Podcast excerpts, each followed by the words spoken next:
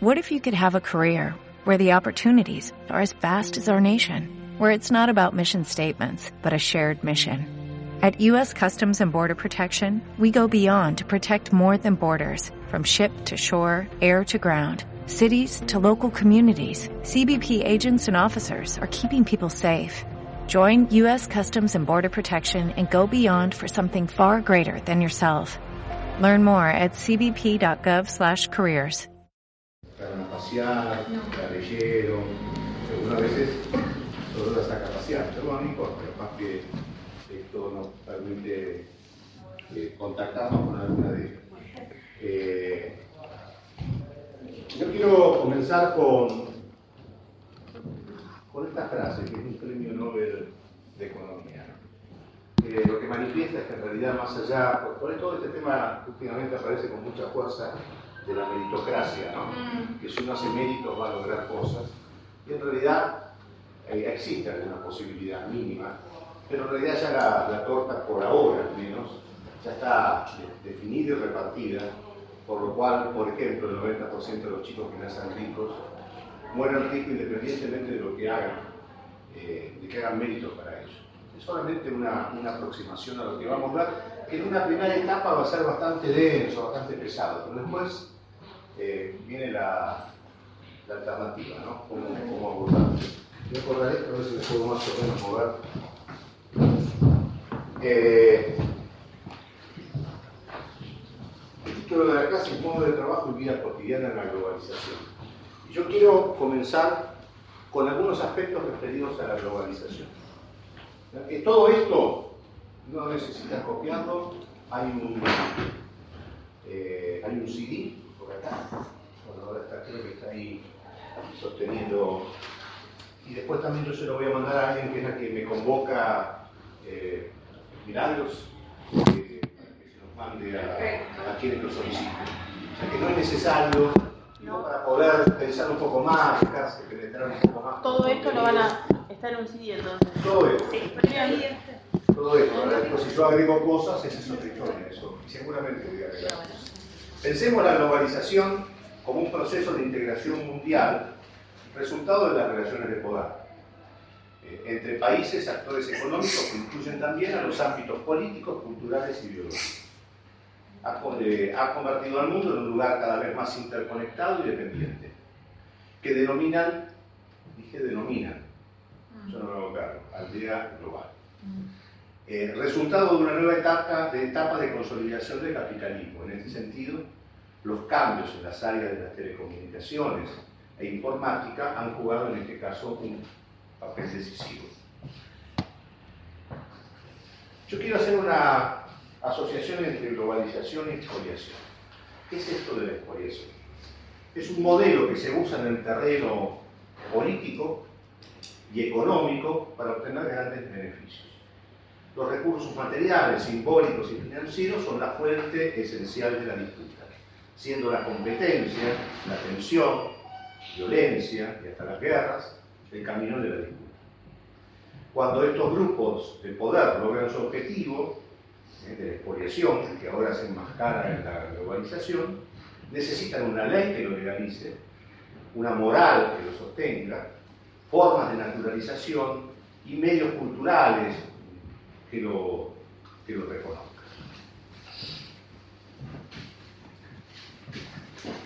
Las consecuencias de los que quedan afuera de este mecanismo de expoliación es el sufrimiento, la incertidumbre, la pobreza sistémica, crisis familiares y sociales por pérdida de identidad y proyecto de vida, sobre todo en la etapa de la globalización, donde hay un fuerte sentido occidental de tratar de que todos sostengan esa cultura, con lo cual se cuestionan las propias culturas de muchos, muchos pueblos de, de este y de otros continentes. Los sujetos buscan evitar individual y grupalmente verse afectados por las condiciones de ese contexto.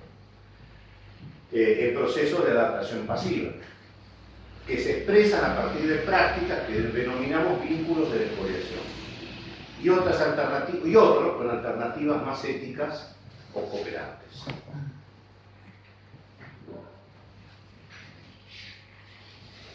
Eh, antes de llegar a la crítica de la globalización, cuando yo iba haciendo esta- este texto, me acordaba de una frase de Galeano, pero que cuando él escribió yo la leía, o sea, era muy joven, que era del año 73, 75, en un libro que se llamaba Las venas abiertas de las Américas Latinas, donde él planteaba que la división internacional del trabajo consiste en que unos países se especializan en ganar y otros en perder.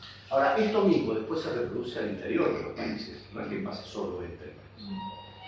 Eh, la globalización política y económica, como etapa superior del capitalismo, sostiene como paradoja las barreras en el movimiento de las personas. Esto ahora lo podemos ver mucho en el tema de Siria y en algunos países del planeta. Y la libertad de movimiento de dinero y mercancía. O sea, todo lo que sea negocio circula. Todo lo que sean personas, vamos viviendo, se pasan por lo más. Por otra parte, las organizaciones internacionales que dicen trabajar para globalizar la justicia, la igualdad, la ciudadanía democrática, los derechos humanos, omiten decir que cualquiera de estos cuatro ejes se logran a partir de las modificaciones de las relaciones de poder, que es lo que planteaba Foucault, eh, no por exhortos eh, internacionales. Eh, yo me voy empalando, por suerte se está abrochado.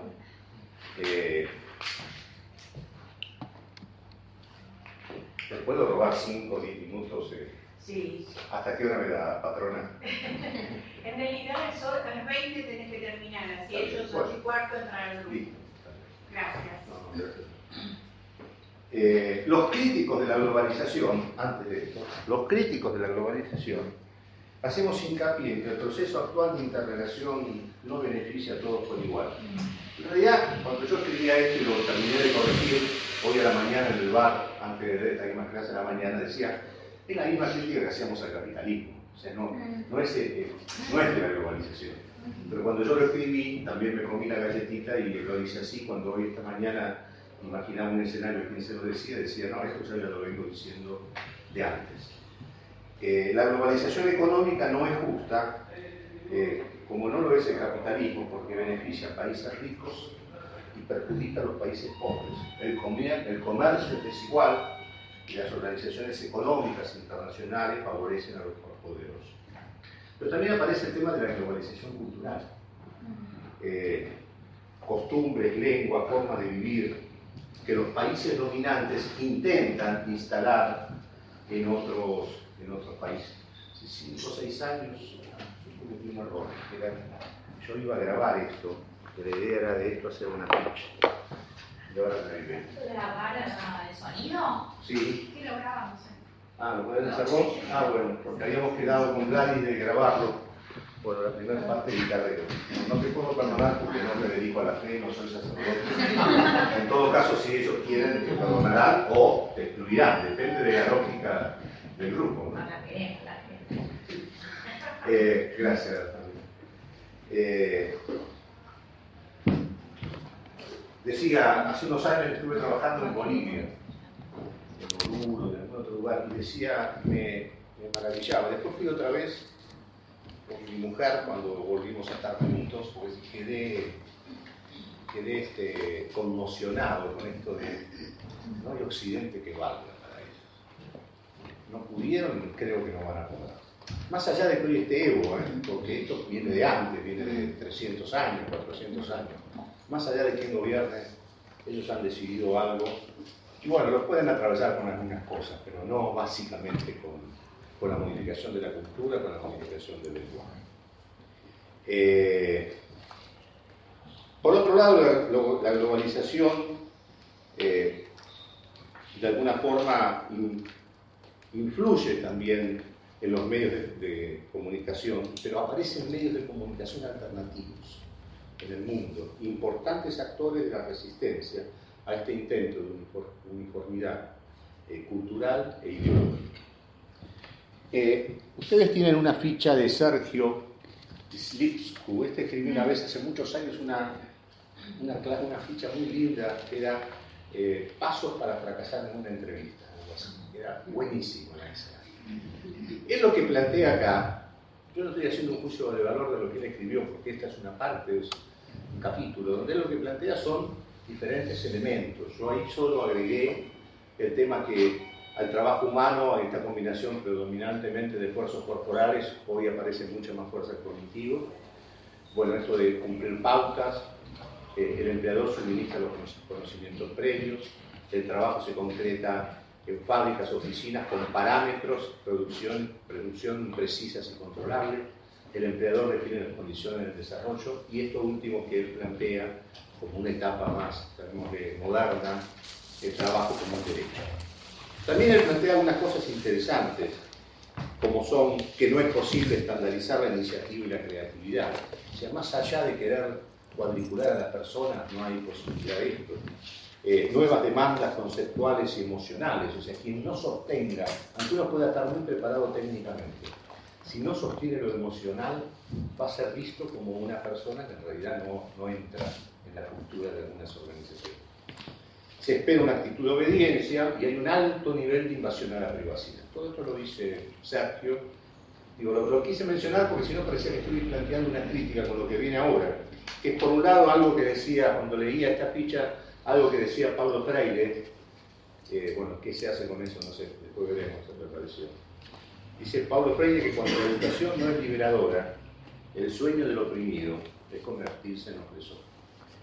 Eh, y por otro lado, hay un elemento importante a pensar en esta perspectiva, que es cuando uno se relaciona con el mundo del trabajo, cuando uno busca laburo, cuando uno mira un aviso, generalmente te ponen que buscan, lo primero que te ponen es eh, sueldo acorde a no sé qué, pero no te dicen cuánto es, te dicen dos o tres boludeces más y después te dicen beneficios sociales. No son beneficios sociales, son derechos. Derechos que los gremios, las leyes de contrato de trabajo, le otorgan al trabajador. Pero cuando a alguien le dan permiso por examen, o le dan vacaciones, o lo que fuera, no son beneficios. Digo, empezar a analizar este tema de, de la formulación de las palabras.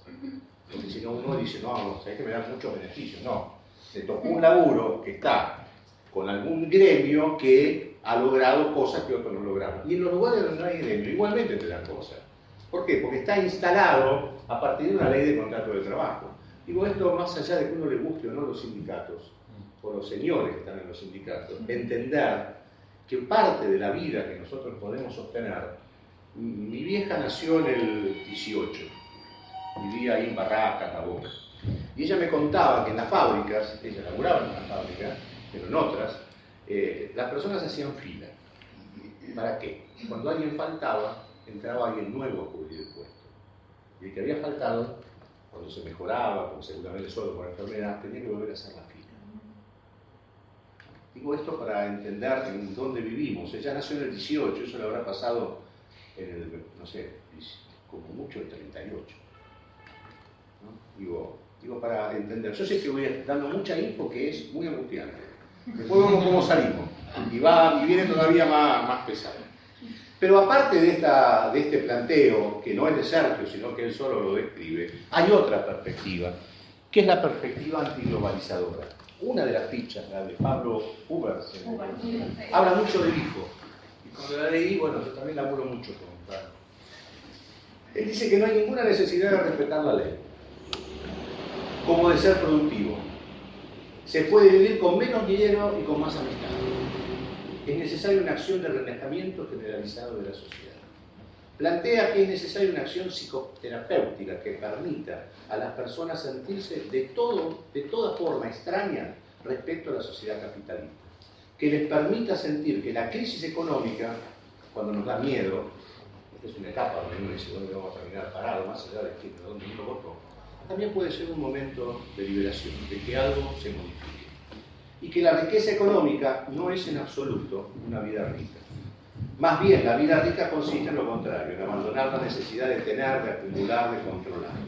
La felicidad está en reducir la necesidad. Dejemos de lado algo, de que no tiene dónde dormir y no tiene dónde comer, no estamos hablando de eso. Estamos hablando más de usted, nosotros, de muchos. Algunos van a decir, no, yo no. Bueno, habría que ver. Habría que ver. Después que le pidemos más adelante hablar del tema de, del consumo como búsqueda de felicidad. En cuántas cosas, en cuántas se gastamos guita, con lo cual después estamos endeudados y después no tenemos que someter al patrón. Eh, Bueno, y ahora tratemos de entrar en, otro tema del título, que es modos de trabajo. Después vamos a hablar de las, de las empresas, de las organizaciones, pero veamos esto. Nosotros podemos encontrar dentro de una misma organización personas, vamos, yo hice, fraccioné las personas en tres, tres estamentos en términos generacionales. Y por otro lado, dos, dos, variables más, diversidad cultural y perspectiva de género. No quise agregar más para no empiojar mucho más. Solamente esto, piensen dos personas que trabajan en una pyme, en una multi o en una, no sé, con una recuperada, una cooperativa. Ya esto solo hace que en realidad estos sujetos, por las diferencias generacionales, por la diversidad cultural, por la perspectiva de género, empiezan a tener una relación diferente con la autoridad, el aprendizaje, la tecnología y la diversidad.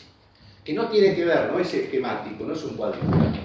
Pero lo que estoy planteando es, ya cuando hablamos del trabajo, cuando ustedes, charlando así en cualquier lugar, dicen, no, porque el trabajo en realidad, bueno, ya ahí se complicó. Ahí ya empezamos con algún, algún tipo de, de complicación. Ahora, ¿qué es el trabajo? El trabajo, en realidad, para los sujetos, es la base fundante de la estructura de realidad. Sostiene la trama cotidiana, crea vínculo. El trabajo siempre es con otro. Crea una historia que es a través de ella que los sujetos dan sentido a su existencia. Más allá de que el trabajo sea un lugar de realización de deseos individuales, esto no deja de hacer perder la perspectiva que para los sujetos es un proceso esencialmente colectivo, que lo vincula con otros sujetos y con la realidad social, delineando una identidad en relación a la función que uno tiene y a la organización a la que uno pertenece o trabaja. ¿Qué decía Pillon respecto al trabajo? Decía que es concebido por Freud como un mecanismo de equilibrio. La tarea aparece como motivada psicológicamente y cumpliendo una función social fuera del contexto de presión y obligación. El hombre, mediante el trabajo, cumple funciones esencialmente de equilibrio para su personalidad, o a través de un tipo de realización que le asegura una firme eh, articulación con la realidad y al grupo humano al que pertenece. En síntesis, el trabajo refuerza los vínculos entre realidad e individuo y hace de él una persona situada y creadora. También el trabajo es un elemento generador de alienación. ¿Qué es esto de la alienación? ¿Alguno de ustedes tiene alguna información aparte del título de qué es la alienación? Cuando el, mismo cuando el mismo digamos, producto se toma el control de la persona. El mismo producto que produce lo domina él, básicamente. Eh, claro, hay una película que algunos deben haber visto, la de Carlitos Chaplin, donde en realidad en un momento, con esta cosa que va siguiendo, las que lo vieron, eh, él está ajustando con unas llaves, unas tuercas que tienen una determinada forma. Está allí, bueno, después todas las escenas que hace. En un momento está tan alineado, sale a la calle y ve una señora muy voluminosa con las mismas tuercas, pero son botones en sus pechos. Entonces él la ve y quiere volver a seguir haciendo lo mismo. Y cuando la señora se asusta y corre, también tenía los mismos botones en la cuelga. Quiere decir que ella no veía personas, él no veía personas, veía objetos. Estaba tan alienado y en realidad muchas veces, porque uno lo ve ahí y dice, no, eso le pasa a los que están trabajando en producción. Muchas veces nosotros, cuando tratamos a los otros como objetos de nuestra satisfacción, también estamos alienados. Nos acercamos a alguien si puede ser que nos beneficiemos con algo de él. Si él no me sirve para nada, ya dejó, porque es un objeto, no es una persona. Se ha deserotizado el vínculo. El vínculo solamente sirve para que me lleve a otra cosa, a otro objeto. Eh, Marx, aunque lo planteaba como un concepto predominantemente económico, que es de donde viene este tema, eh, no niega los conflictos humanos que el trabajo acarrea, aborda el trabajo alienado como problema principal del padecimiento de los sujetos. El mecanismo básico es siempre el mismo, es algo parecido a lo que estaba planteando vos. Consiste en el desconocimiento de sí y de la propia producción, así como en las relaciones que se están, en las que uno está inmerso. Ahí, cuando entramos en esa, y todos empezamos a escarbar, si en algún momento tuviéramos tiempo de charlarlo, todos estamos eh, de alguna forma alienándonos en función de esta perspectiva que plantea Marx, pero también de otras. Por ejemplo, la relación entre identificación y alienación. estamos en un trabajo, vemos a un compañero, una compañera, un jefe, una jefa, y nos queremos parecer a él. Estamos solitos, entonces nos tenemos que agarrar de algo. Entonces me agarro de él, de ella. Entonces veo cómo opina, cómo viste, cuáles son sus, ideas, cómo trabaja, y sin querer, en algún momento ya pienso como esa persona, me visto como esa persona, y hasta opino, no solo con lo del trabajo, sino con lo social. Dijo que vi una película, entonces la otra semana voy yo a ver la película. Sin querer, estoy alienando, estoy dejando, me estoy despersonalizando, porque me estoy identificando con ella, con él o quien fue. Ese también es un proceso de alienación. Pero hay una nueva condición de alienación en, estos, en estas nuevas etapas históricas, que se ha arraigado en, en la cual los trabajadores voluntariamente trabajan horas extras, la población está atada a sus teléfonos celulares. Y uno dice, no, pero yo no, yo lo manejo. ¿No? Algunos dicen de los celulares como otros dicen de la droga. No, yo lo manejo, yo cuando quiero no. Y después lo sacan a ver quién es. No, aparte. Pero ya no viste el mensaje y no me contestaste. Bueno, pero entonces, como, a ver, si ya te digo eso, mañana cuando te mando un mensaje en la noche me contestas, chao, me invadieron la privacidad. Y después digo, yo no estoy alienado. La deuda, por este tema, la deuda económica individual, no la deuda externa, se ha convertido en una forma postmoderna de esclavitud. Y los antidepresivos son comúnmente usados para cumplir con incesante presión a la producción, que ya no es solo la producción de carritos, es otro tipo de producción. El colapso es inevitable y de hecho un número cada vez más grande de personas caen en depresiones, ataques de pánico o estallidos violentos. Igual aquí cuando estoy planteando esto, ve, veámoslo como una perspectiva que es policausal. Esta es una de las causas. Después hay otras causas. Otro, en vez de deprimirse o violentarse, eh, antes de ir a casa se tomó Fernet. Lo hay diferente. Y otro, un, un, antidepresivo. Y otro, algún otro tipo de sustancia para lograr la realidad. Digo, no estamos planteando esto como un juicio de valor. Lo que estamos planteando es lo que nos está sucediendo, que a veces no nos, nos preguntamos por qué nos pasa lo que nos pasa. Diferentes modos de trabajo y su relación de clase y la vida cotidiana. Vamos a abordar primero las multinacionales y las pymes. Yo quiero acá desarrollar algo que yo escribí en los 90, después no, no le di bolilla, y que tiene que ver, y ahora lo actualicé, quienes trabajan en empresas de servicios o productivas han conocido diferentes etapas. Depende de la edad que cada uno tiene. Eh, en la década del 90, prácticamente sin presencia del Estado, y una situación diferente a partir del 2001. El contraste entre la ausencia o la presencia superyoica de algo que trasciende al sujeto, de algo que me sostiene, que me banca, y con esto no estoy planteando una cosa de adhesión a un gobierno a otro, estoy hablando de cuando el Estado es un un soporte subjetivo para los sujetos. Produce valores internalizados en las personas y las sociedades como reguladores entre las interacciones entre individuos, grupos y clases. Esto de individuos, grupos y clases es algo que plantea Fillon reiteradamente en diferentes lugares. Lo que pasa es que acá yo lo tomo en función de una nueva realidad. No nos podemos quedar con la etapa que planteaba Fillon porque no porque esté bien o mal. Yo ayer estaba tipeando y leyendo cuatro clases de Fillon que habla de una investigación de comportamiento político que él hizo dentro de su propia escuela. Eh, o sea, quería saber, estamos hablando de 66 o 68, 68, después, después del, mayo, del francés. Y bueno, las cosas que él dice ahí hoy, muchas de esas son inaplicables. Nos sirve de sostén es la metodología. Pero él habla de una etapa y de unos jóvenes, que son otros. Igualmente, con su visión europeística, ¿no? este, es una de las tensiones que al menos yo a veces tengo con algunas de las cosas que él plantea, porque siempre plantea mucho Francia, ve en los jóvenes franceses cosas que no veían los jóvenes argentinos en el 68 o en el 66, ¿no? o sea que tiene que ver también con la ideología que sustentaba el desarrollo de ellos. Eh, bueno, estamos hablando, hablando algo respecto al Estado. Sigamos con tecnología. Esto sí lo escribí en los 90. Simultáneamente las redes informáticas pasaron a ser un elemento de adhesión modificando la forma de interacción entre los sujetos. La información aumenta de forma exponencial y que no hay, no hay posibilidades, es que además no hay posibilidad de acceder a todo el existente. O sea, en los 90 ya uno buscaba en Google algo y encontraba no sé, un millón cien mil vínculos de algo, ahora encontrás seis millones, ¿no? con lo cual esta sensación de que no podés abarcar todo.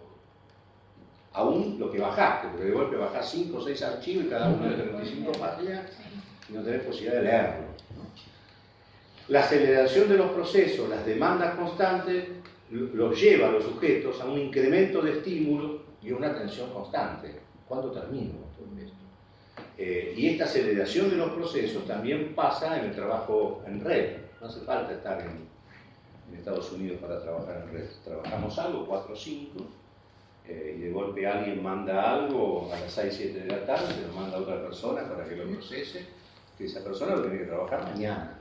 Pero como esa persona se peleó con su pareja y está recaliente y no se puede dormir, se sienta en la computadora y lo hace durante la madrugada, con lo cual aceleró el ritmo. Ya no es más el patrón que acelera el ritmo con una palanca. Nosotros mismos aceleramos los ritmos productivos. Y esto genera constantemente más estímulos y más tensión.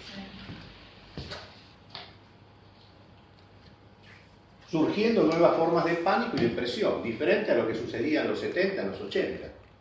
Resultado de nuevas formas de incertidumbre.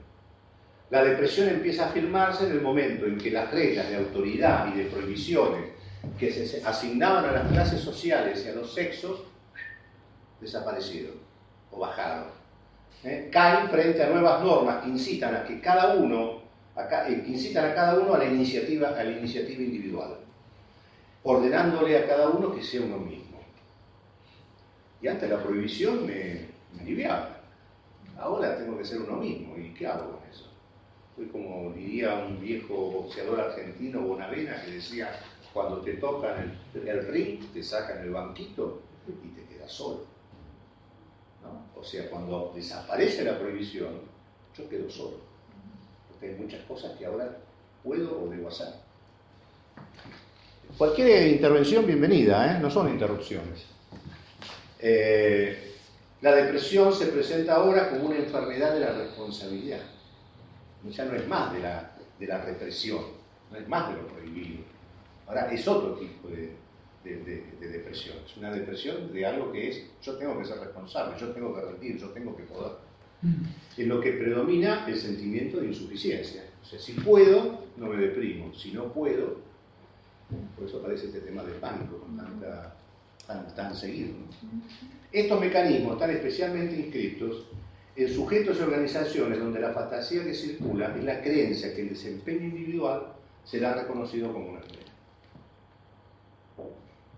Acuérdense la primera la primer transparencia, ¿no? El chico, el chico rico va a terminar rico más allá de que sea capaz o no. Para lograrlo, los sujetos aceptan, reglas y sostienen conductas acordes a los requerimientos de la organización. Y ahora aparece un tema interesante, hacer currículum. No sé si alguno de ustedes en algún momento se dedicó a hacer currículum. Creencia que ante mayor trayectoria y experiencia se logrará encontrar empleo y seguridad, que la historia laboral lo llevará individualmente a un lugar más seguro.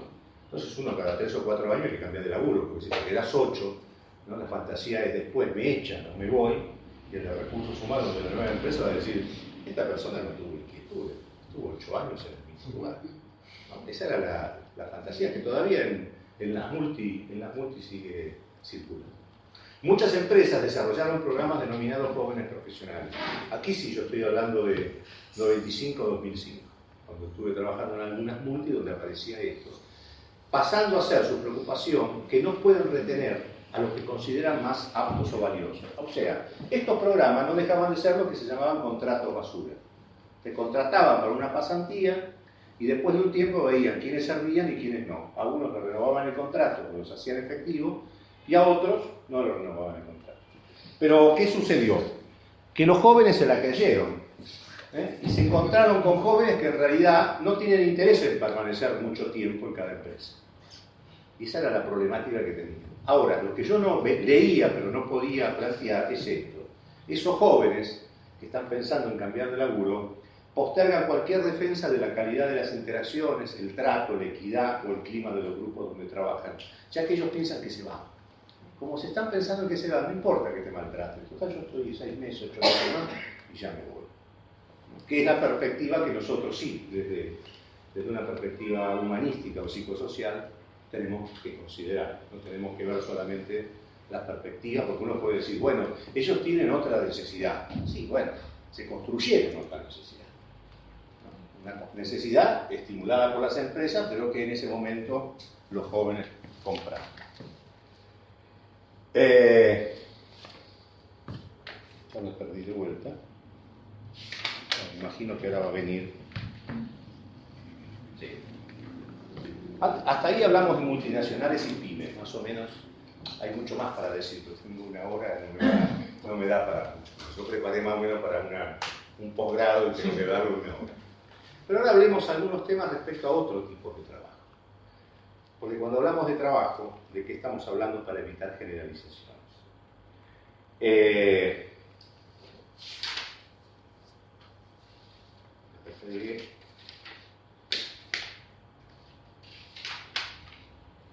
Empecemos con, no voy a obviar el Estado, el Estado lo que podría plantear es este tema de, que, nuevamente está en la tele, ¿no? Este personaje nefasto de la Sasha, ¿no?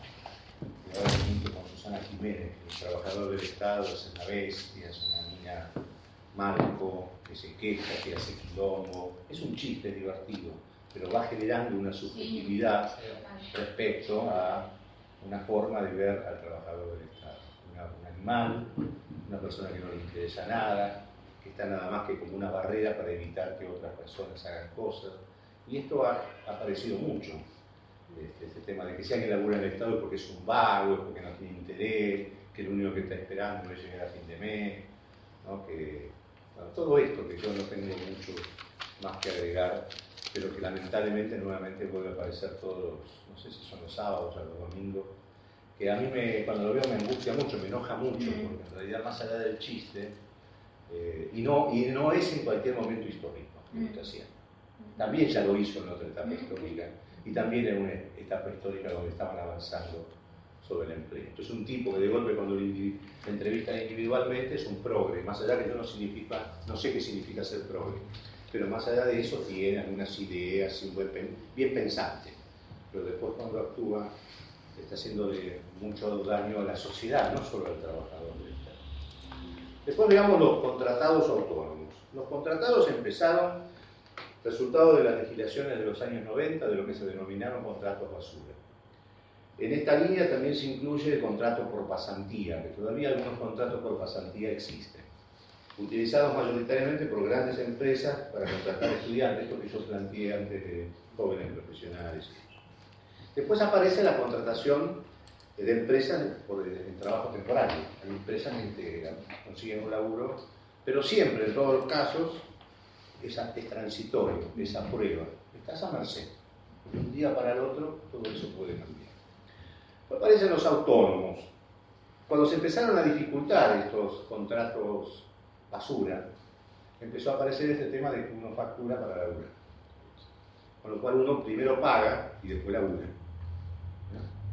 Eh, eh, dos o tres, dos compañeros, no, tres compañeros de ahí de INCO, nosotros trabajamos en una fábrica recuperada donde estamos haciendo una universidad de trabajadores. Estamos creando un proyecto para trabajar con dos municipios. Un municipio que el gobernador, el gobernador intendente del PRO y el otro del PJ. Y en los dos casos ofrecen lo mismo. Eh, seis horas diarias, nueve mil pesos, tenés que facturar. O sea, se sigue la, precarización que antes se cuestionaba a otros. O sea que en realidad la estructura, lo instituido no cambia. Eh, después aparece el trabajo precario, trabajadores inmigrantes y documentados. Eh, se agrega ahí el cuentapropismo, estos que ahora se autodenominan emprendedores. emprendedores. Y en realidad me conseguí un pedacito así, puse un mostrador, me hice un pin hice un dibujo atrás igual al pin, voy a hacer una marca y soy un emprendedor. No, soy una persona que no tengo, o no me van por los patrones, o no puedo conseguir por lo que hago, pero ahora no, no, es, no sos cuenta propista, sos emprendedor. Este, no dejas de, igualmente, de ser un trabajo precario, porque lo que hace es que pagás el tributos, que incluyen una obra social, cuando te enfermas, te morís, porque las obras sociales, te haces convenios, te dan el PMO, en los, sindicatos, que es más o menos este, antes, de, hacer, antes de tenés que hacer la cama vos, después interna. Eh, y por otro lado, el aporte que vas a hacer no, te va a permitir jubilar. Eh, pero soy un emprendedor. Eh, y después aparece, ahí aparecen también en los precarios, lo que fueron denominados mm, Argentina Trabaja, que son ¿Por, qué lo planteo como precario? Porque en realidad el salario que cobraban no era un salario, ni siquiera llegaba a un salario mínimo. Eh, igualmente, más allá del avance, ¿no? que fue que alguien que no tenga laburo, por lo menos tiene un plan o tiene algún tipo de asignación. En Argentina el 30% de las mujeres tienen una asignación. 30%. Mm. Argentina trabaja, fueron cooperativas vinculadas con este programa, eh, crecieron, crecieron de 1.790 cooperativas en el 2010 a 2.100 en el 2011. Eh, y los beneficiarios eran aproximadamente 200.000 personas. Las deudas fueron que no, no siempre pudieron armar cooperativas, que eso tiene que ver con la práctica política, pero también tiene que ver con las habilidades de las personas que tienen que tratar de armar grupos o cooperativas. No es, cuestión de decir por decreto se arma una cooperativa. Es más también una cuestión política de generar dependencia y no autonomía. Sí, por un lado es eso, pero por otro lado conozco colegas operadores que, que han trabajado en el municipio y le dieron carta libre para poder armar algo, pero el tema es que no es tan fácil armar un proyecto común con personas que llegaron nada más que porque necesitaban plan.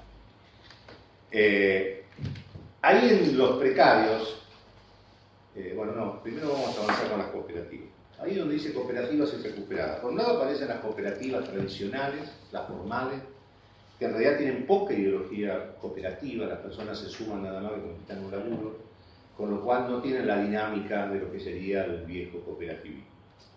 Y también hay algunas, algunos de los programas de Argentina Trabaja que fueron cooperativas larvadas, que lograron sostener algunos algunos aspectos del trabajo cooperativo. Y después aparecen las recuperadas. Pues yo las recuperadas tengo mucha experiencia, hace ocho años que trabajo con empresas recuperadas. Trabajamos en un movimiento de empresas recuperadas. En este momento dos compañeros que alguna vez han venido acá acompañaron a algunos teóricos, están en Verazategui porque se está definiendo, hay una elección en una cooperativa de 300 personas en un frigorífico y hay más de una lista. Entonces yo estoy, estoy acá y estoy muy preocupado cómo van a terminar Fernando y Julio, porque ya en otra nos echaron con gas pimienta, o sea, no son, son lugares tumultuosos. Porque en realidad lo que se está cuestionando es la propiedad privada. O sea, cuando el patrón cierra y el trabajador la toma, en realidad el primer cuestionamiento es el cuestionamiento de la propiedad privada. Acá se, se hizo hasta hace un año un... ¿Cómo se llamaba lo de febrero? ¿Profesorado? ¿Era un diplomatura? Lo que se venía de de todo el... Una diplomatura. Y cada vez que vinieron, yo los llevaba a esta fábrica recuperada los miércoles y los jueves los llevaba a la marcha de las madres. la última vez que fue acá, porque el año pasado se hizo Montevideo, había dos o tres personas, no importa de qué país, porque no es cuestión de, de asociar tres personas con ese país, que escucharon todo y cuando vinieron acá, me contaba Gladys, estaban indignados porque cómo era un delito eso cómo se habían metido en una fábrica y se habían quedado, si no era de ellos. ¿no? O sea, estaban indignados por lo que habían escuchado. Aparte, bueno, eh, uno de los que hablaba, que es uno de los responsables políticos, aparte se decía que era anticapitalista, antiimperialista, con lo cual este señor, personas con formación que trabajaban en el ámbito de la educación, no es que, capaz que vos coordinaste ese grupo, ¿no? bueno, está. Eh, la lógica es de las cooperativas, recuperadas, es el trabajo autogestionado. Pero ¿qué sucede ahí? Que aparte de satisfacer esas necesidades básicas de subsistencia, esa propia lógica genera condiciones de aprendizaje, condiciones de participación, condiciones de creatividad. Porque en realidad tienen que empezar todo de cero, porque se fueron los patrones, se fueron los administrativos, se fueron los que atendían los proveedores, se fueron los que atendían los clientes. Y ellos sí empiezan a producir, hablan con proveedores, hablan con clientes, o sea, es una experiencia muy compleja, muy dura, pero muy interesante en términos de, un, nuevo instituyente. Y la lógica de ellos es muy simple, es ocupar, resistir, producir. Ese es su concepto. ocupan las fábricas, resisten porque te vienen a echar y producen para poder desde ahí poder nuevamente construir un proyecto. Tanto los precarios como las cooperativas, las recuperadas, algo de trabajo esclavo que después lo voy a mencionar, todo muy difuso, muy complejo. Pero en realidad, ustedes ahora de vez en cuando, cuando miran la tele y hay movilizaciones algo, empiecen a ver unas letras que dicen CTEP, CTEP. ¿Qué es? Es una central de trabajadores excluidos y precarizados. O sea, que han logrado empezar a darse una forma de organización. Como los, en el 2000 lo hicieron todos los que eran los más llamados desocupados, que en realidad son desempleados, porque están todo el día ocupados en sobrevivir, no son desocupados. Pero todos nosotros decimos, no, ahí no, los piqueteros, los desocupados. No, no son desocupados. Porque si llegan, llevan algo a la, mesa es porque se ocupan algunos ocupan más, menos, más allá del nivel de opinión y de prejuicio que cada uno de nosotros tenemos. Llegamos hasta acá y yo aquí quiero entrar en... como para ir más para abajo, después salimos. Depresión y paz. ¿Eh? ¿Cuánto nos vas a dar para salir? No, tengo que, porque aparte le obligo a Alicia de que acepte cinco minutos más, porque si no, no lo saco. Que se banque ella la angustia y la depresión del grupo. Gracias. No, yo me comprometo que vamos a salir. He trabajado mucho porque es muy duro transmitir este tipo de cosas. Y también es muy, muy, muy interesante que ustedes cuando transmiten, piensen, cuando transmitan algo a alguien, en una intervención, en lo que fuera, de que en realidad el tema es también cuál es el camino de salida. ¿Eh? Porque si no, la lógica es la del sinsentido. Y desde ahí no se puede construir nada. Si la norma social es no admitir fracasos, si no hay competencia, sino derrotados, para soportar el proceso y los resultados se buscan diferentes formas para tolerarlos. Esto ya lo enuncié.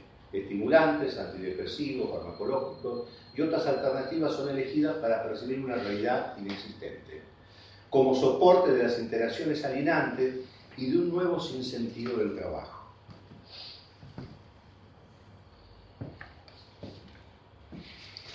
Ah, bueno, modos de trabajo y vida cotidiana. Ya la cosa va aflojando un poquito. Las necesidades, dependiendo de la clase social, se resuelven a partir del consumo. Siempre relacionemos con el trabajo, ¿no? Con el trabajo, con asociada con la búsqueda de felicidad. Desde el punto de vista aristotélico, el concepto de felicidad se refiere a la obtención del placer a través de una acción. Sobre esta base aristotélica se ha construido la sociedad de consumo. No era esa la acción que planteaba Aristóteles. Podían ser muchas, pero a nosotros nos agarraron con esta. La acción es consumir. Que prometió la sociedad de consumo la obtención del placer basándose paradojalmente en mecanismos que producen constantemente infelicidad. Compré la camisa, que linda camisa, que bien que me siento, mira, me miro al espejo, estoy guardo, y este pantalón y el cinturón más... Pero el cinturón no. El cinturón que también me queda bien, porque en realidad, bueno, ahora cuando cobre el mes que viene, me compro el cinturón que necesito. Ya con ese cinturón voy a mi tren. Ese es el mecanismo. Porque ese mecanismo en realidad está relacionado, el problema no es el cinturón, el problema es la falta constante. Tengo un agujero así que no lo voy a llenar con nada, ¿eh? porque ya fue, lo tengo. Que lleva la fantasía que el próximo objeto será la meta del placer. Camino al consumo compulsivo, donde el bienestar individual acá se diría mide, se mide económicamente. Y acá yo quise incorporar esto, que hace muchos años también hacía ruido, que es un libro que se llama Un Mundo Feliz. Una dictadura perfecta tendría la apariencia de una democracia, pero sería básicamente una prisión sin muro en la que los presos ni siquiera soñarían con escapar. Sería esencialmente un sistema de esclavitud, en el que gracias al consumo y al entretenimiento los esclavos amarían su servicio.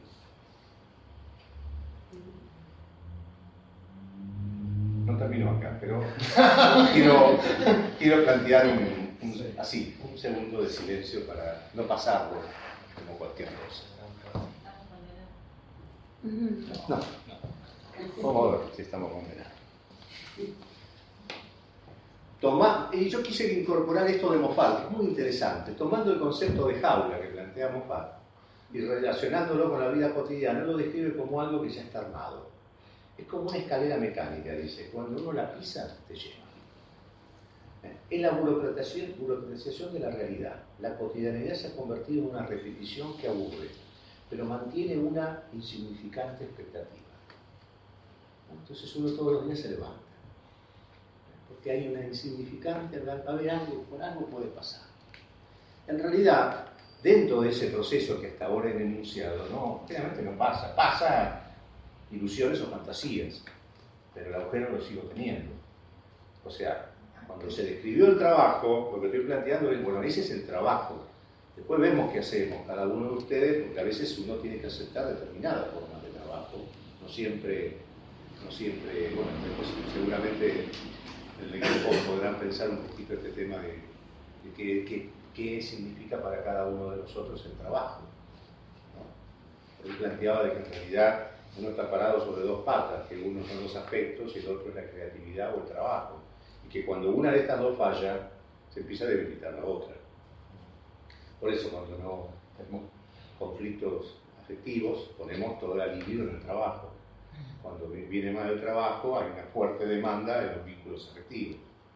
Entonces, también empezar a, comprenderse, a comprenderse que ustedes son sujetos de una forma de necesidad y ustedes son sujetos de falta. Eh, Faltaba enunciar el trabajo esclavo.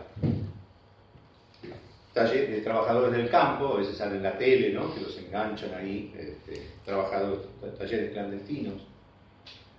Y también chicos muy chiquitos, de 5 o 6 años, que son explotados eh, laboralmente en el campo, de, tal manera que, por ejemplo, se, se los utiliza para recoger ajo, porque sus manos son muy pequeñas y no los dañan, y por otro lado para recoger huevos, de tal manera que donde están las ponedoras están en posiciones muy bajas para que los chicos puedan acceder a poder agarrar esos huevos. O sea que no es que vino el papá con el nene y el nene también laburó. Contratan a los chicos. ¿Por qué quise mencionar esto? Porque muchas veces nosotros nos fijamos del laburo que tenemos. No estoy diciendo con esto que ustedes se banquen lo que están atravesando, sino poder entender el abanico social porque lo que me plantearon fue hablar del trabajo y yo lo que preparé es algo para hablar del trabajo en Argentina. Porque si no, no podemos hablar de las redes. Vico plantea muchas cosas muy interesantes, pero es allá, en Italia, en Francia, en España, que no es que están mejor, están de otra forma. Nosotros vivimos en un país este, donde en realidad nos parecemos más a, a Perú, a Bolivia, que a Francia o Miami. No esta ciudad, pero hablo del país en el que vivimos. Ahora, como decía vos, ¿y estamos condenados? Bueno, veamos. Lo vi una vez en, el Facebook y me gustó y lo bajé. Si no tuvieran miedo, ¿qué haría? Con todo esto que se anunció y con todo lo que a ustedes les pasó mientras yo iba contando lo que anunciaba, porque ustedes, seguramente algunos de ustedes, si, si a uno no le pasó nada, dos variables. O no tiene laburo, o vino todo, en un, todo untado en manteca. No, hay otra. Si uno nunca tuvo laburo, no lo puede significar esto.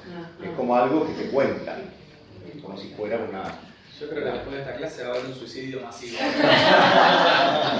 bueno. Vamos a abordar el cambio. Pero para abordar el cambio, primero hagámonos cargo, no sé si están de acuerdo o no, esto es todo, no es la Biblia, esto es para debatirlo. Primero, es necesario reconocer que la psicopatía está deviniendo en una verdadera epidemia en las sociedades de alto desarrollo. Eh, yo quiero aquí hacer una mención. Cuando este fin de semana, la semana pasada estuve trabajando cuatro días en el Chaco y una de las escuelas me decía, ¿qué estás preparando? Me veían con esto. Digo, mira, ah, chelo, se podría dar acá. Digo, no, no es para ¿Por qué? Porque muchas de las cosas que yo planteo, en este, que ustedes pueden resonar, allá no pasa. Tendría que escribir otro, otro, otra ficha. Otra ficha. Porque ya que hay una pyme, es, un, es ya todo un elemento, multis ninguna.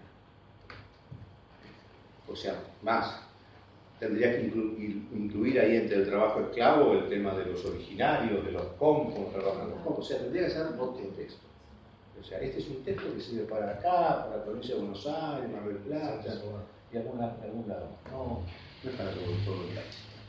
Primero, entonces, ¿qué hablo de sociedades de alto desarrollo si estuviera trabajando en el Chaco? Digo, aceptar esto de la psicopatía. El curso, el culto a la competencia. Produce un sentimiento de agresividad generalizada. Las consecuencias relacionadas con los medios de producción económicas y su influencia en el equilibrio afectivo y psíquico de la sociedad. Y la aceleración continua de los ritmos productivos. Que repercuten sobre la mente colectiva provocando una excitación patológica que se manifiesta como pánico o bien provocando depresión. Digo, el primer elemento para, y tomo esto que decís vos, estamos condenados, el primero que nosotros nosotros mismos un diagnóstico de los lugares, bueno, hasta ahí algo grabamos, pasa, las cosas pasan. Digo, que hagamos un diagnóstico de los lugares donde estamos, porque para salir, para evitar la condena, el primer elemento es que nosotros digamos, ¿dónde estamos parados? Porque todo esto es un enunciado, cada uno de ustedes tendrá que ver, esto que planteaba Pillón, sujeto de necesidad que satisface socialmente en relaciones sociales que lo determinan. Y es ahí, en esas relaciones sociales que lo determinan, donde ustedes tendrán que ver cuáles de estos enunciados están presentes. Y a partir de ahí, vamos a ver, faltan todavía dos o tres transparencias más, ver cómo lo abordamos. Este sí, seguramente, es todo lo que está en esta ciudad en el primer cordón, la deserotización de la vida cotidiana. Ya no nos calienta nada en términos afectivos, en términos de entusiasmo. Los vínculos de la expoliación que yo hablaba antes, al comienzo, sitúan a los demás sujetos solo como objetos de mi satisfacción narcisista. ¿Eh? El tema es, yo aquí, ¿a qué vengo yo aquí? a que ustedes digan cuánto sabe Carlos o que con este material ustedes puedan producir. Si, mi búsqueda es cuánto sabe Carlos, es este, satisfacción narcisista. Y otra cosa es adecuarme, dejar de lado cosas, porque todo esto que está acá, solamente lo que está recuadrado está acá, y todo lo demás tuve que renunciar. Cuando tuve que renunciar es porque en realidad traté de descentrarme, ese es otro de los elementos de esta sociedad tan vertiginosa, el centramiento, que todo está relacionado con todo está relacionado con mi satisfacción. Eh,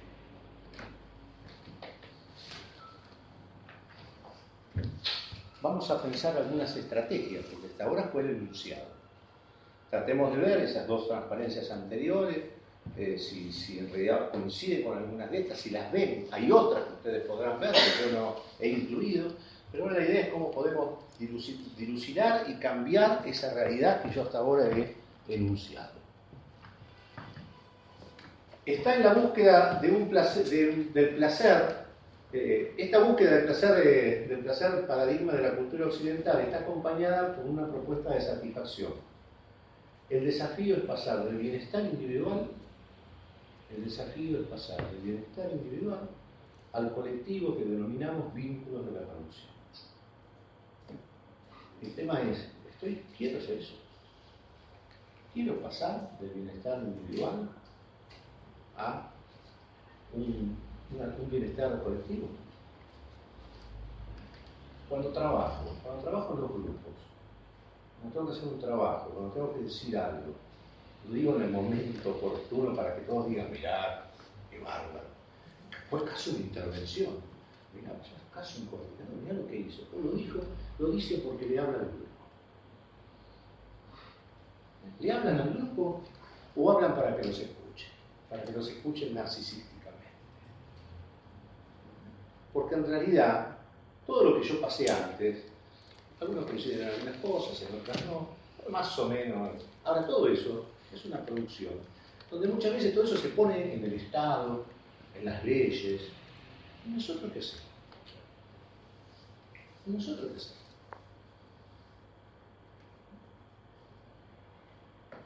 La idea es facilitar condiciones para trabajar entre los sujetos. Acá esto yo estaba muy cansado, ya esta transparencia está muy confusa. Condiciones de reciprocidad y aprendizaje. El tema es, ¿podemos trabajar para generar condiciones de reciprocidad y aprendizaje. Porque para que yo pueda aprender de él, primero tengo que dejar de pensar que es un boludo. Tengo que empezar a pensar que en realidad es un sujeto significativo, que tiene algo para aportar. Si no, no lo voy a poder, lo escucho, pero lo escucho para ver cómo lo interrumpe y lo jodo. Entonces la idea es, ¿tenemos un objetivo común más allá de las diferencias? Bueno, ¿cómo hago? Para priorizar el objetivo común y de esa, entre esa boludez se dicen dos o tres cosas que sirven y yo tengo que escucharlas. Porque si no, en realidad estamos reproduciendo ahí los vínculos de la expoliación. ¿Eh? Destruir al otro como que el enemigo estuviera dentro del grupo. En algún caso puede pasar. Y habrá algún mecanismo de exclusión si hay alguien que es muy jodido eh, en determinada. Pero no, eh, no estamos hablando del grupo de aprendizaje, ¿eh? no de acá. No estamos hablando, estamos hablando del otro grupo. ¿Eh? Porque es muy fácil salir de ahí, irse a tomar algo y hablar, de lo que pasó, porque lo que me dijo, pero que leí. Pones el cuerpo. Porque si no, estamos buscando que otro ponga el cuerpo por nosotros. Y después nos quejamos de los liderazgos mesiánicos. Pero si no queremos liderazgos mesiánicos, tenemos que poner el cuerpo nosotros. Tenemos que ver cómo podemos construir líderes de opinión y no un líder totalizante. Él es un líder de opinión sobre un tema, vos sos una líder de opinión sobre otro, uno en lo afectivo, otro en lo organizativo, otro en lo... Son esto que plantea Pillón, rotación de roles. No, estamos hablando, la propuesta es pichoniana, la propuesta no estamos planteando tomemos, el, tomemos la casa de gobierno y cambiemos, porque en realidad el riesgo es que si nosotros no cambiamos, la tomamos y después vamos a reproducir lo que criticamos, como decía Pablo Freire, que el riesgo de los radicales, cuando hablaba de los revolucionarios, es reproducir lo que critican. Eh, la idea es, yo lo decía ¿no? con otras palabras acá, que el aporte de cada uno es valioso en el marco de la producción creativa a construir como estructura social. Pero el tema es, si nosotros no lo creemos esto, si nosotros no nos no, no lo creemos, este es un teórico muy lindo, y después pasamos a, che, ¿viste? Hay liquidación para vos.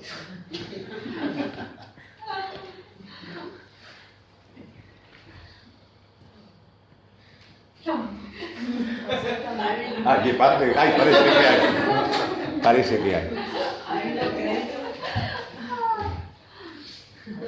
La idea es que cómo logramos que el trabajo deje de ser solo un medio de éxito, competencia o exclusión para transformarse en una necesidad para la realización plena de los sujetos pertenecientes a ese grupo o comunidad, más allá del patrón. Porque también en las recuperadas pasa, pasa lo mismo que pasa en otros lugares, donde de golpe en algún momento el Consejo de Administración, porque se lo proponen ellos, o por este tema de el rol, el rol eh, asumido y rol asignado, le adjudican el rol de patrón y le dicen, che, ¿cuándo cobramos? Y yo estoy ahí y me dice, bueno, ahora después vemos, hacemos una reunión. Y me dice, me preguntan a cuándo cobramos. Yo tenía todos los, todos los cheques que tengo, estoy buscando quién me los compre. Yo qué sé cuándo cobran. O sea, le adjudican, entonces yo decía, ¿y vamos a hacer reuniones?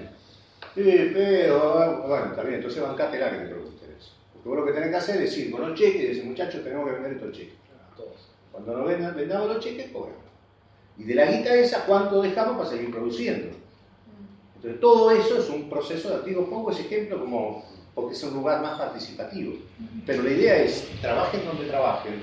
La idea es, si yo en realidad voy después a reproducir, no sé si algunos de ustedes trabajan en PYME o en Multi, que a veces reciben procesos de capacitación que dicen, sí, esto es muy lindo, pero después resulta que adentro, está bien, pero si hubo algo lindo ahí, ¿qué hizo uno? ¿Trató de aplicarlo? Yo sé que son lugares, yo he trabajado para multi y yo sé que son lugares complejos. Pero la idea es cuando uno, como diría Mofar, salís de la capacitación, pisás la escalera mecánica y te dejas nuevamente llevar.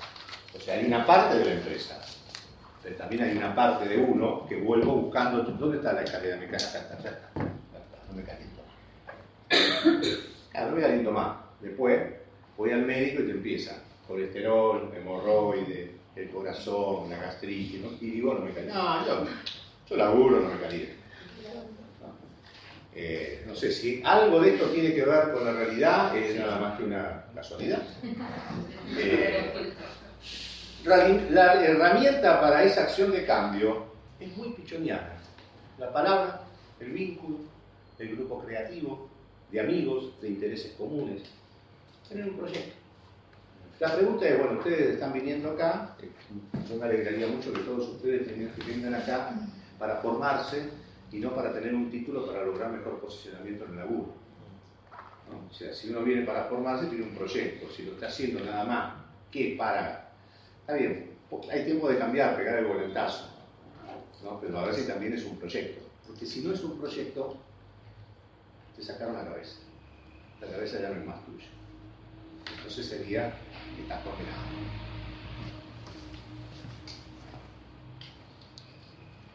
Entender que el poder es un lugar, es una relación y la contrapuesta a lo instituido es la solidaridad, la erotización de la comunicación, del vínculo y del proyecto. Si a mí las cosas que hago, los vínculos que establezco, la comunicación, en términos generales, hay algunas personas que, bueno, tenemos que hablar con él, la va a sacar y todo. hay cosas que son trámites, pero si en general, con todo que pasa eso, yo estoy jodido, porque no hay nada que me genere vínculo. Es todo una repetición que tiene que ver con esta búsqueda solamente de cumplir, totalmente tomado por lo instituido. Eh, cuando el otro se vuelve significativo, para mí, esto es algo de, de la amistad es la manera de salir de la condición de explotación actual.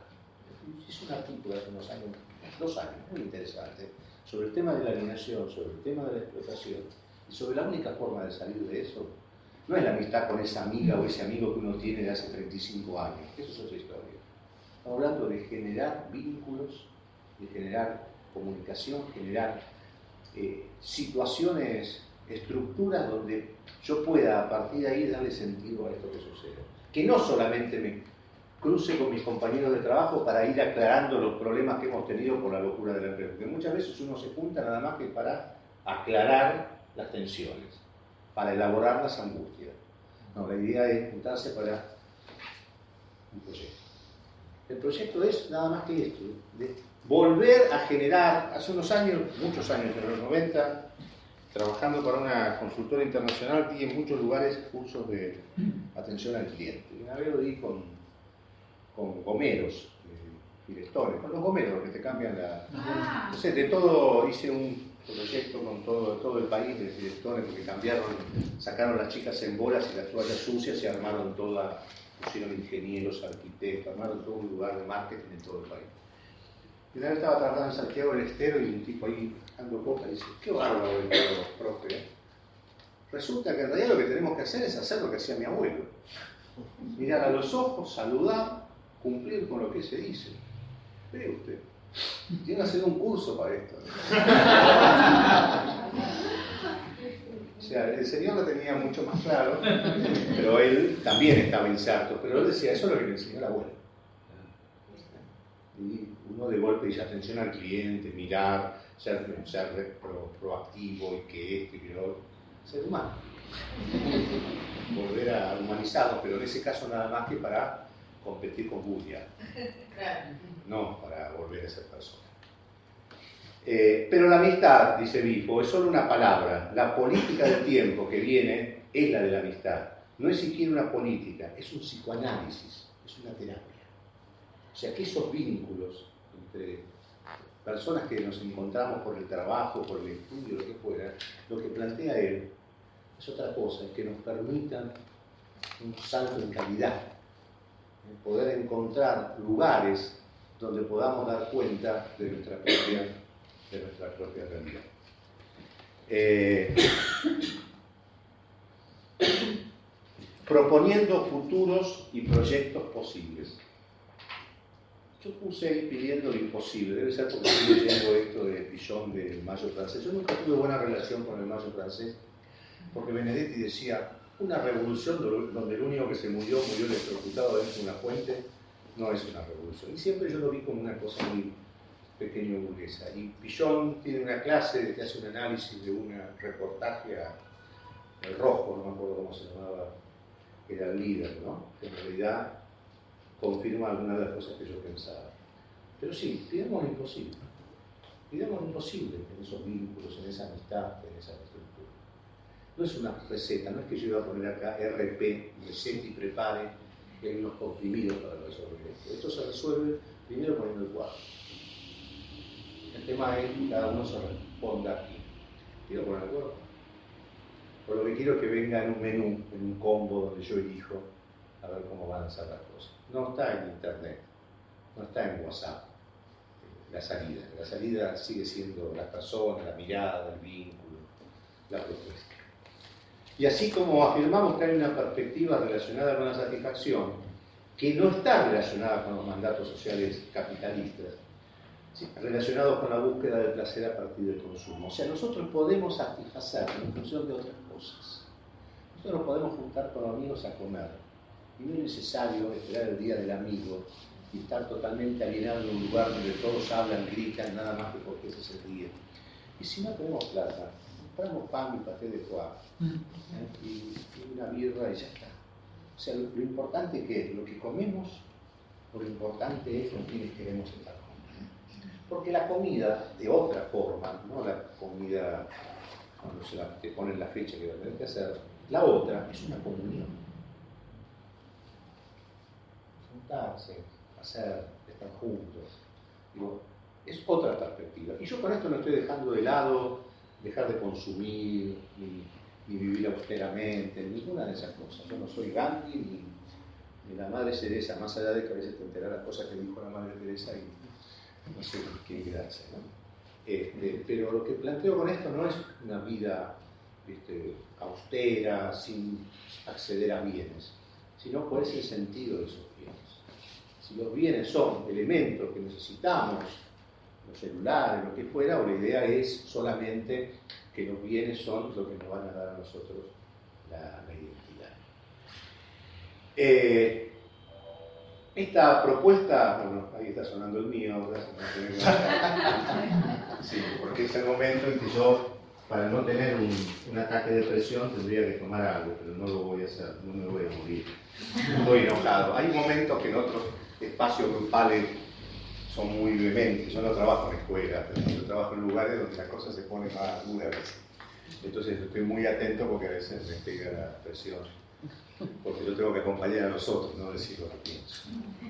¿Eh? Ni hacer señalamientos ni intervenciones para inclinar la cancha. Lo que tengo que hacer es acompañar. Decía que toda esta propuesta puede ser vista desde rebelde hasta subversiva. Pero yo quiero cerrar con un texto muy cortito de Fillon. Estas fichas que estoy diciendo que estoy leyendo de esta investigación que él quería hacer sobre comportamiento político adentro de la escuela funcionaba en ese momento. Y él planteaba que el comportamiento político es la actitud que todo sujeto tiene frente a los factores de poder y frente a sus fantasías de poder y participación. ¿Por qué quiero cerrar con esto? Porque cuando él planteaba esto, el poder estaba muy claro. El nivel industrial, la Unión Cívica Radical, el Perón en el exilio. O sea, el poder era él. Ahora el poder están metidos en un montón de lugares. El poder es una marca. El poder es la necesidad de consumir para aparentemente estar completo. No es solamente lo partidario, no es solamente el fondo monetario. Entonces la pregunta que nos tendríamos que hacer nosotros es qué actitud queremos tener en función a los lugares donde está puesto el poder. El poder está en la compañera que todos los días se viene con la cartera de no sé dónde, de, XB, no sé cómo son esos. Claro, con lo cual te muestra que ella, queda mal decirle que me están grabando, que ella la tiene más larga que vos, ¿no? Este, económicamente hablando, por ejemplo. Lo que estoy planteando con esto es, ¿qué hacemos con esto? ¿Qué hacemos con ese poder? Porque lo que planteaba él es, ¿qué actitud tenemos frente al poder? En ese momento el poder estaba diversificado de otra manera, estaba mucho más claro, estaba el partido militar, el partido eclesiástico, dos o tres partidos populares, eh, y también con el tema de la participación. Nos interesa participar, nos angustia y nos agobia cómo trabajamos y en qué sociedad vivimos, pero ¿qué queremos? ¿Que se nos la cambie otro? Eso es hasta acá, más o menos cumplir con el horario, pero robado siete minutos. Bueno, les agradezco a todos.